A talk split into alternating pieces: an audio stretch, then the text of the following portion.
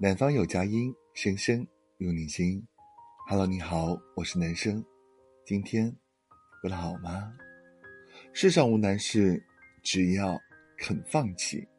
不能将视线从过去的事情上移开，将会让我们错过接下来无数次止损的机会。电信诈骗大家都知道吧？现在我们清楚了他们的套路，可在以前信息流通不发达的时代。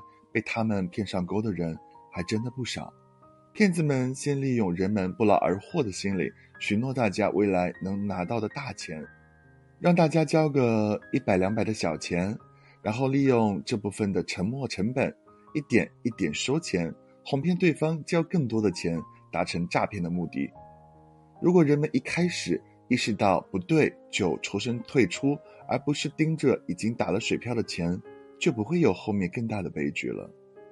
当然了，不止骗子会用，手握更多资源的商家更是用沉没成本设计套路的好手。凡是有人性弱点的地方，也会带来商机。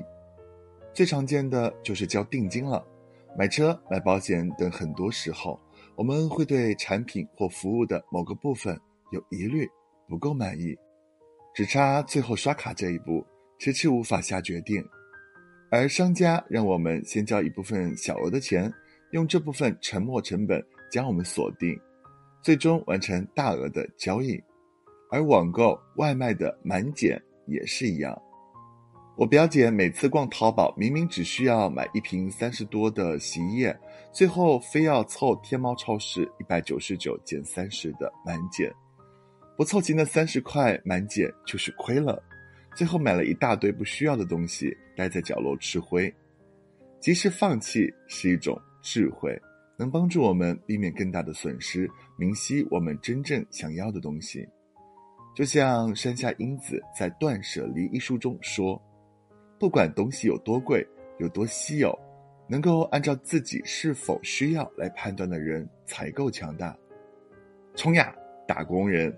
忘掉沉没成本，及时断舍离。是我们对抗消费主义最好的利器。我是男生，感谢您的收听，我们明天见，拜。